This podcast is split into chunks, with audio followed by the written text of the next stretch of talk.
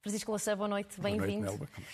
Começamos pelo pacote de medidas de apoio do Governo apresentado ontem e destinado às empresas. São 1.400 milhões de euros, sendo que 600 milhões são uma linha de crédito.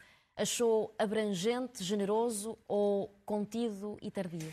O Governo escolheu uh, apresentar este pacote em separado, mas de uma forma secundarizada em relação às medidas que uh, propôs no princípio da semana. Não foi o Primeiro-Ministro, aliás, que o apresentou, foi o Ministro da Economia, e, como, como lembrou, quase metade deste pacote são, uh, é, são empréstimos. Portanto, e, e, sobre a outra verba que se destina a programas específicos, fica sempre a dúvida sobre o que é anúncio e o que se concretiza. Repare, Recentemente soube-se que das 847 empresas que ao longo deste ano, ainda não terminamos, entraram em insolvência, o programa que procurava recuperar algumas delas só abrangeu sete. Eh, há pouco tempo eh, viu-se que um orçamento de 750 milhões de euros, portanto mais de metade deste plano hoje, eh, na quinta-feira anunciado, que estava destinado a recuperar micro e pequenas empresas, dos 750 milhões foram gastos 25.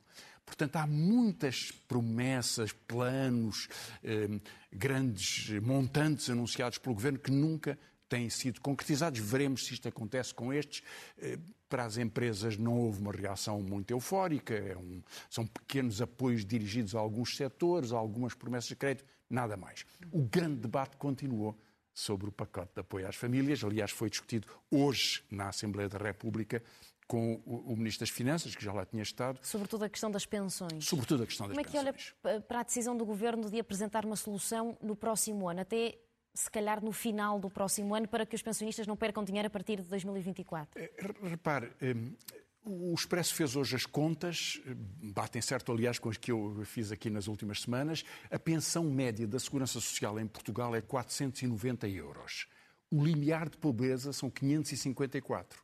Portanto, as pensões médias, a média das pensões está a 60 euros abaixo, quer dizer que uma grande parte dos pensionistas está no que Portugal considera, segundo o critério estatístico europeu, pobreza, limiar de pobreza, abaixo do limiar da pobreza. Portanto, o problema das pensões é muito sensível. E o Primeiro-Ministro, em julho, tinha dito textualmente que não fica a menor dúvida de que cumpriremos a lei da atualização das pensões. Sabe-se agora que não a vai cumprir em 2023, embora garanta que a soma que é paga entre outubro e final de 2023 vai ser a mesma que implicaria, seria implicada pela, pela fórmula. Mas, como esta, eh, esta alteração é repartida no tempo, para 2024 não há dúvida absolutamente nenhuma que o patamar da recuperação fica abaixo do nível da inflação. Portanto, os pensionistas perderam em 2022, estão a perder em 2022 eh, e podem perder em 2023, consoante o nível da inflação, e de certeza que em 2024 a sua atualização, mesmo que cumprisse a lei, e o Governo diz que não a quer cumprir porque quer alterar a lei, já vão perder. O grande problema aqui é um problema de confiança. Porque, repare, quando esta fórmula foi apresentada, ela foi sugerida, proposta, garantida, como a estabilidade que protegia as pensões ao longo da vida das pessoas. A inflação vai variando.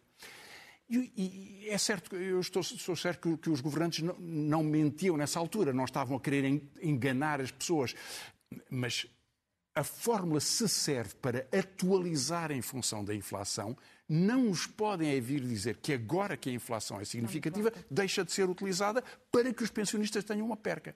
E, e desse ponto de vista, ouvir Vieira da Silva, o autor desta fórmula, que garantiria o futuro das pensões, vir ele próprio dizer que ela pode ser alterada para que as pensões percam poder de compra, é lamentável e, e, põe em causa esta estabilidade que mais de 2 milhões de pensionistas eh, mereciam. Portanto, é uma questão muito grave. Creio que o Governo está muito atrapalhado. Ainda hoje veio dizer que corrigiria o, eh, o referencial para que não houvesse aumentos de, de, de impostos, Sim. mas esta pressão é muito grande, como é, aliás, sobre os salários. Não, assim será também ao longo do próximo ano.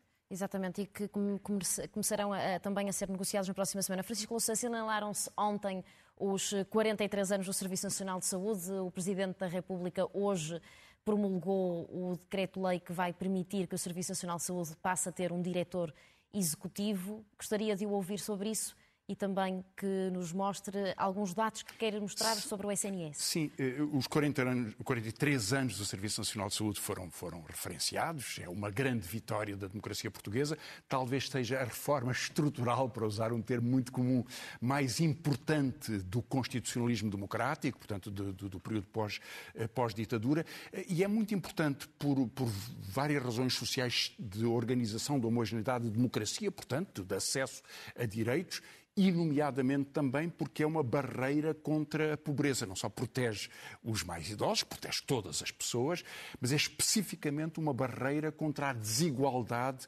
que uma, hum, eh, que uma saúde comercial poderia estabilizar. Repare, soube-se esta semana que nos últimos anos, nos anos da pandemia, 2020, 2021, veremos os dados de 2022, houve mais 400 mil pobres em Portugal. 400 mil pessoas recuaram para a pobreza. Se não lhes temos esta garantia dos salários, das pensões e agora também da saúde, sua, eh, o seu risco é, é muito grande. Eh, nós Podemos ver talvez este gráfico claro. sobre os dados a que se referiu, para vermos eh, que situação é que herda o ministro, o novo ministro da, e a nova Manuel equipa Pizarro. que foi empossada agora. Hoje. E são quatro retratos breves. Aqui a, a, a, a, vermelho estamos a ver a despesa prevista nos orçamentos, 2021, 12 mil milhões, é uma verba muito importante. Há uma ligeiro, um ligeiro aumento da despesa prevista para 2022, o que é natural porque a saúde vai encarecendo à medida que abrange mais pessoas, que a população tem uma idade, uma sobrevivência maior e outras patologias que surgem, como aconteceu com o Covid, mas a transferência orçamental prevista subiu menos do que a previsão da despesa e é menor do que a despesa. Na verdade, porque o financiamento do SNS não é só o Orçamento de Estado, há, outras, há algumas taxas, não é só dotação orçamental e também contribuições de autarquias. Mas, como vê, os problemas do Serviço Nacional de Saúde significam que, havendo mais despesa, há também um menor peso da contribuição orçamental. Isso traduz-se num resultado que vemos no, no, segundo gráfico, que é o aumento das dívidas do Serviço Nacional de Saúde. Um, eh, cá está ele, a a fornecedores no final de 2021 eram 1.500 milhões de euros, já estamos em 2022, em setembro, já vai em 2.117. Portanto, as dívidas são maiores. Isto, problemas que vão ser herdados por esta nova equipa. Mas o maior problema é o que vem a seguir. É o problema da capacidade técnica enfermeiras, enfermeiros, eh, especialistas de diagnóstico, médicos, etc. Aqui temos o caso dos médicos. Dos enfermeiros há uma falta muito grande, muitas vezes chamam a atenção para isso. Eu agora vou dar este exemplo. Isto é o que se passou este ano. Temos bastantes médicos no Serviço Nacional de Saúde, 32 mil, até subiu em fevereiro, e perdemos 700 ao longo do ano. Portanto, agora em julho, não temos ainda os dados de agosto, eram menos 700 do que o princípio do ano, porque alguns saíram para o privado, muitos reformaram-se. Houve hoje notícia que já não temos 1 milhão e 400 mil pessoas sem médico um de família, temos 1 milhão e 200 mil. Quase 1 milhão na zona de Lisboa, que é muito expressivo. Eh, e sabemos que, isto, que esta pequena diferença resulta de ter entrado 270 médicos que foram contratados num concurso, ficou em parte deserto, mas esses foram contratados. Ora, esses 270 médicos significariam mais de 400 mil pessoas cobertas por médico de família. Não aconteceu. Porquê? Porque houve outros médicos, uns que entraram e outros que saíram. E até ao Natal, provavelmente, teremos mais de 1 milhão e 400 mil pessoas sem médico de família. Este é um problema gravíssimo na estrutura. Uma das razões para não termos esta atração de médicos, vamos ver no último gráfico, é um exemplo que foi mostrado ao Primeiro-Ministro numa entrevista que ele Exatamente. teve, foi numa, no Câmara da Concorrência, TVI. Uhum. Eh, foram mostrados os, os recibos, não havia dúvida nenhuma, ele não quis comentar um cirurgião com 30 anos de especialidade, 35 horas, horário completo, recebe líquidos 1.760 euros. A filha, que é médica neste caso, está no primeiro ano de internato, tem 40 horas, tem 1.400 eh, euros. Uma enfermeira teria cerca de 1.000, de 1.000, de 1.000 euros, também muito pouco. Mas estes salários líquidos são baixíssimos. São baixíssimos. Portanto, naturalmente, o Serviço Nacional de Saúde não uh, aguenta a resistência, de, de, de, a concorrência dos privados. Portanto, este é o retrato das dificuldades que temos e estas dificuldades não sabemos se o novo ministro, ou Fernando Araújo, que vai ser o diretor-geral. Que ainda não o... foi confirmado. Não, mas não há dúvida nenhuma. O Estarão nome dele até foi. as últimas arestas. Não, até foi anunciado pelo governo antes do presidente o ter, o ter aceito, eh, porque o governo queria mostrar que tinha uma nova equipa completa e, portanto, eh, foi logo anunciado. Mas Fernando Araújo é um dos médicos e administradores que tem criticado esta política salarial, mas nessa o governo não quer mexer. Uhum. O governo não quer mexer nestas condições estruturais e eu pode haver problemas de gestão, há certamente, mas ninguém pode acreditar um Serviço Nacional de Saúde, a não ser que seja baseado em técnicas e técnicos, pessoas de altíssima qualificação nas várias profissões da saúde, que estejam Motivados. com carreiras organizadas, confiantes e determinadas. Viramos agora a nossa conversa para a atualidade internacional que também marcou uh, esta semana, nomeadamente as eleições legislativas na Suécia. Há aqui uma mudança de rumo neste país? Há há uma mudança. Na verdade, a Suécia já tinha começado a mudar. A Suécia é um dos países que tem tido mais prolongadamente governos social-democratas. Ehm, mas eh, há uma mudança muito grande no eh, verão passado, na primavera passada, que foi o fim de 120 anos de neutralidade, e isso desencadeou a queda do governo, porque o governo dependia de uma escassíssima maioria, de um voto, eh, e essa deputada curda não aceitou a contrapartida da entrada da Suécia na NATO, que é o pedido da, da Turquia para a extradição de dirigentes democratas curdos e outras, e outras personalidades da oposição que estavam refugiadas no exílio na, na, na, Suécia. Veremos como é que esse processo decorre, mas essa é uma mudança cultural, institucional, política profundíssima. O governo caiu, teve eleições. Na verdade, as deslocações que permitem agora a vitória da direita. Por uma pequena margem. Por uma pequena margem. O Partido Social Democrata teve o seu segundo pior resultado da história, mas anda à volta dos 30%. A esquerda baixou de 8 para 7, uma pequenina diferença, mas a direita, eh, sobretudo o partido de extrema-direita, que tem uma origem nazi, que é o Partido dos Democratas da Suécia, subiu de 17,5% para 21%.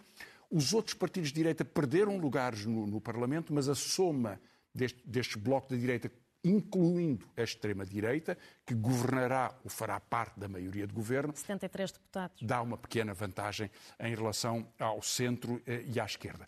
E, portanto, esta, isto é uma mudança histórica, sobretudo porque é mais um passo na incorporação digamos, na banalização da participação da extrema-direita, que no caso da Suécia não engana muito, porque é ferozmente antipolíticas de acolhimento, que foram uma marca da história sueca. Houve muitos exilados políticos portugueses, houve muitas populações sofridas das guerras ao longo dos últimos 40 anos eh, que foram que vi, vi, vivem na Suécia. A Suécia, aliás, tem uma população estrangeira grande, muito maior do que Portugal, mas eh, a reação organizada pela extrema-direita, ganhou corpo e isso dá-lhe, na verdade, é o maior partido de direita atualmente na Suécia. Isso é uma grande mudança. Não?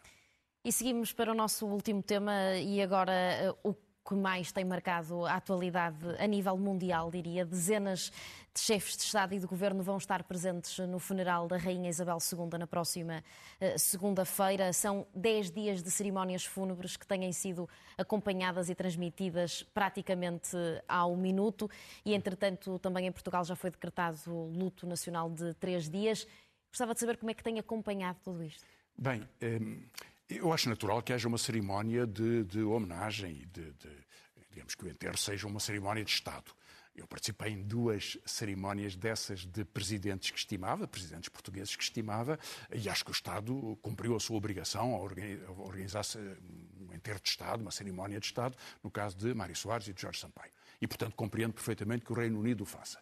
Os ingleses são reis da, do cerimonial e, na verdade, este enterro, o enterro que ocorre na segunda-feira é precedido por um longuíssimo período de 10 dias, que não é só a maior cerimónia do século XXI, só se poderia comparar em termos de intensidade, eh, de eh, cobertura televisiva eh, com a guerra, mas a guerra dura seis meses, a guerra tem outras, outras lógicas de comunicação e, aliás, outra, outro, outro significado, mas do ponto de vista cerimonial, nenhuma cerimónia do século XXI, nenhuma cerimónia de, de um presidente norte-americano ou de qualquer outra figura de, de, Estado, onde quer que fosse, se pode comparar este, este, este processo. Há nisso hum, alguma, hum, alguma marca de uh, afirmação própria, um, que aliás é muito polémica. Carlos III não é visto exatamente como Isabel II, ele já está a ser muito criticado, por exemplo, por não pagar imposto sucessório das propriedades pessoais que recebe da rainha, há outras propriedades que são do Estado, que, que, é, que a família uh, real uh, ocupa, uh, mas há propriedades dele. A rainha, aliás, era a maior proprietária fundiária da Europa e, portanto, essa, essa propriedade não paga imposto. Isso é visto com desconfiança eh, por algumas eh, pessoas, mesmo entre os pró-monárquicos. Pró Agora, eh, há um impacto internacional. Portugal decretou três dias de luto. Eu queria lembrar que um governo diferente deste não decretou luto quando morreu a ex-primeira-ministra Maria de Lourdes Pintacilgo. Não houve luto oficial, mas agora Portugal tem três dias de luto. Outros países fizeram o mesmo. Mas há em toda esta cerimónia um, uma marca forte. A Inglaterra é um país profundamente desigual, com uma marca de classe muito, eh, muito estruturada. Eh, e, desse ponto de vista, toda esta cerimónia, com a emoção que a rainha suscitou à sua volta e o seu desaparecimento suscita, é também uma forma de recuperação da, da ideia monárquica, de normalização e de estabelecimento da ideia, eh, da ideia monárquica. Particularmente importante, porque a família real foi muito atingida no seu processamento mediático, que é o processamento da telenovela. Portanto, é um, é um registro de telenovela eh, permanente em que houve grandes desgraças, a acusação ao príncipe André, eh, as divergências entre os filhos, eh, entre os netos da rainha, neste caso, os, os filhos de, eh, de Carlos. Eh, e creio que devemos olhar para isto com alguma eh, distância e com vendo o que realmente é uma cerimónia televisiva. Vamos aos livros, Francisco Gonçalves, que leituras traz Sim, para eh, voltando agora à recomendação, chamando só a atenção, se me permite, eh, Alma, eh, para alguns desaparecimentos de algumas pessoas, Ana Luísa Amaral, uma grande poeta portuguesa, e dois realizadores, Alain Tanner e Jean-Luc Godard, eh, duas figuras muito marcantes da história do cinema, sobretudo Godard, talvez, e, alguns livros, um sobre Sofia, organizado pela sua filha e por Fernando Cabral Martins, na Síria Alvim, sobre Sofia, novas leituras. Sofia teria completado 100 anos, é uma das grandes poetas do século XX. Um, ehm, Aldina Duarte, um, ehm, fadista, com ilustrações de Ana Biscaia, escreve Cadernos 2021, de uma nova editora Avesso, prometedora, uh, o que ela escreveu durante, durante a pandemia e uh, a Guerra e Paz publica, um, de, com diálogos com José Jorge Letria, uh, um conjunto de conversas com Olga Roriz, uma figura importante da, da um, dança portuguesa. A mesma editora publica uma antologia do homoerotismo na poesia portuguesa, dos cancioneiros medievais à atualidade, e Miguel Esteves Cardoso reeditou os dois livros de crítica pop clássicos da crítica musical, textos maravilhosamente bem escritos de Miguel Esteves Cardoso. E, finalmente, este da casa, eh, Pedro Anderson, na Contraponto, a propósito da inflação, bem importante, explica-nos como é que podemos superar a inflação nas contas poupança. E só nos falta um momento zen. Nos falta um momento zen, os primeiros momentos do reinado de Carlos III. Ele já é rei, a hereditariedade assim o determina. Foi rei, um, rei, posto, rei morto, rei posto, neste caso rainha morta, rei posto, tomou posse e vamos ver os primeiros momentos das suas, da sua posse. Vamos a isso. Francisco Louçã, muito obrigado. Até muito para obrigado. a semana. Até para a semana.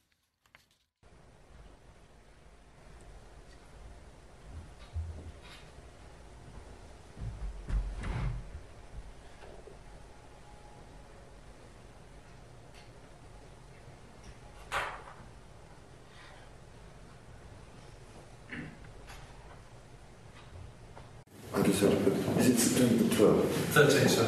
Oh, God, in the wrong date. 13? Yes, sir. You saw 12 earlier. Where did I go to? I was something to. Oh, God, I hate this. Oh, look, it's going everywhere. Hang on. So nobody got shot. Oh, look, it's everywhere. There, this bloody thing. What do I do? Everyone's stinking. Thank you.